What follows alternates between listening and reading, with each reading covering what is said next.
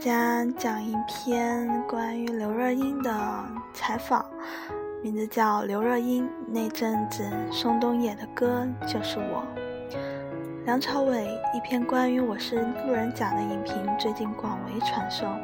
其实爱文学、爱写作的明星远不止梁朝伟一人，已经出了好几本文集的刘若英更是其中代表。她即将出版的新书。我敢在你怀里孤独，就收录了一篇写内地民谣音乐人宋冬野的文章，从中也能看到奶茶婚后的生活点滴与心理转变。挺着大肚当演唱会嘉宾，你应该也有这种经验，在某一段时间里总是重复听着同一首歌，忘记听了几遍，听到觉得自己像消失了，钻进那歌里去了。那一阵子，我的主题曲是宋冬野的《鸽子》。迷路的鸽子啊，我在双手合十的一晚上，渴望一双翅膀，飞去南方，南方。就这么听久了，自己也想唱，于是问了他的联络方式，便冒昧的写信过去，希望得到他的授权，尊重原创者是必须的。没想到很快得到他的飞鸽传书。就这样一来一回，纵使未曾谋面，也算有些小交情。同年秋天，送来台北做演唱会，我让经纪人去买票，没想到他们邀我做嘉宾。当时我的肚子已经七个多月，而且在那之前，怀孕的我从未现身于媒体之前，但我还是一口答应了，因为我喜欢他的歌。那阵子。他的歌就是我。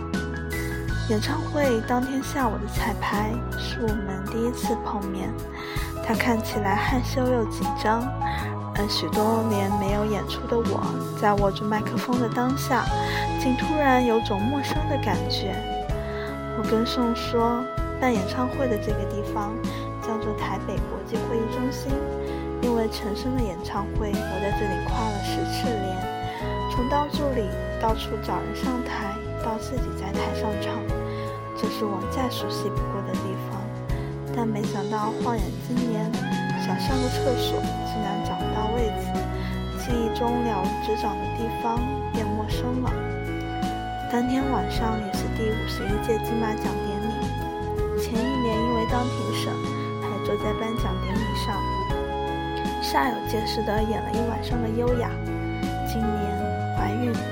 当了演唱会的嘉宾，虽然有理由可以不去参加，却突然觉得自己是局内的局外人，又是一种熟悉的陌生。我问宋：“一个人听演唱会的时候会戴上耳机吗？”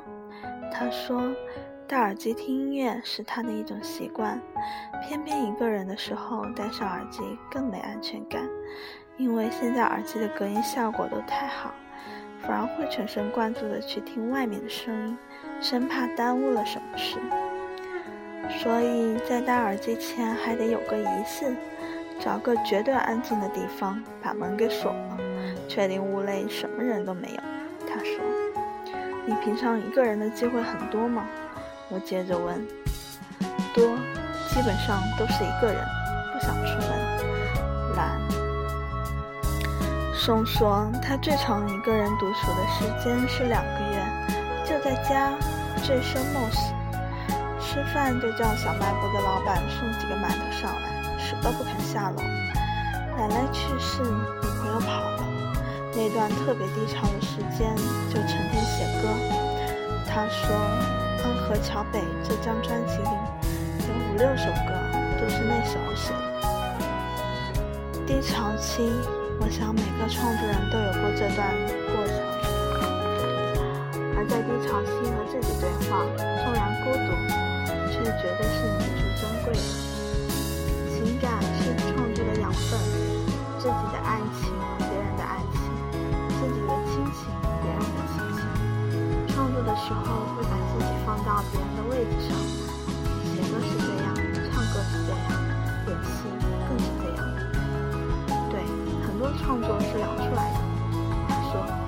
有次他跟着小姑娘聊了一整晚，他很小就离开家，爱情、亲情都很坎坷，全中国走南闯北，却没有人可以听他讲这些心底事儿，当天晚上就一股脑的讲出来。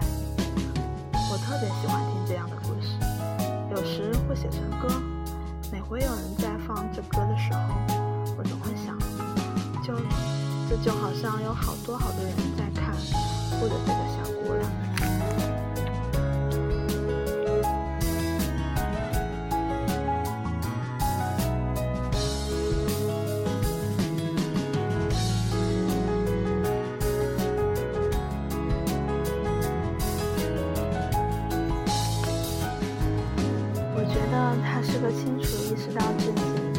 并持续不断探索自己的人。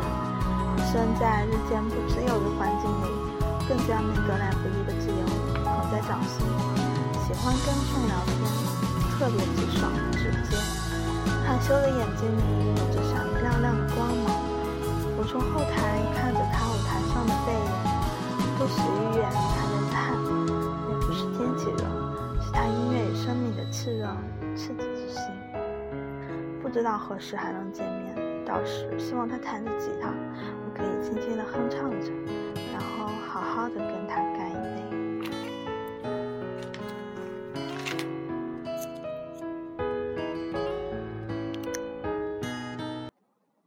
下面就给大家带来宋冬野的那首《鸽子》。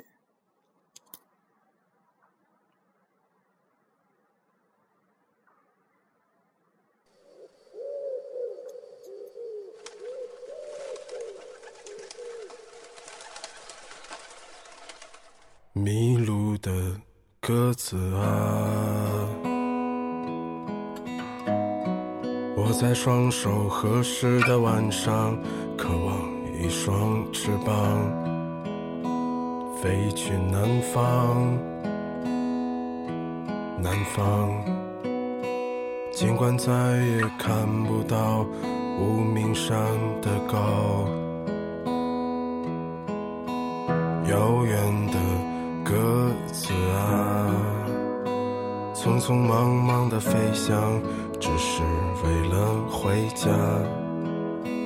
明天太远，今天太短，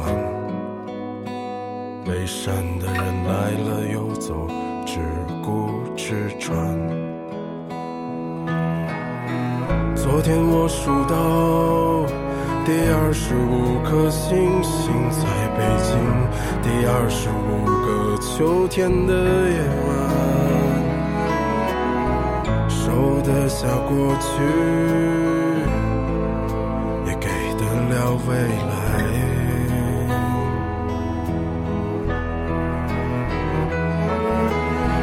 他们在别有用心的生活里翩翩舞蹈。你在我后半生的城市里长生不老，鸽子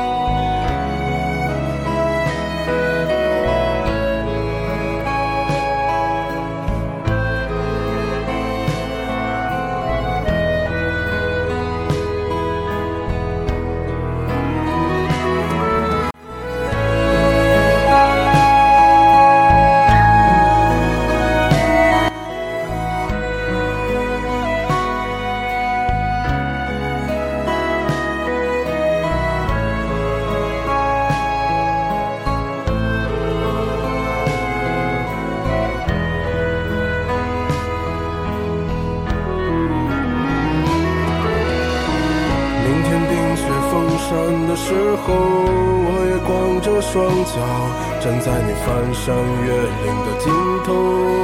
正当年少，两千个秘密，没人知道。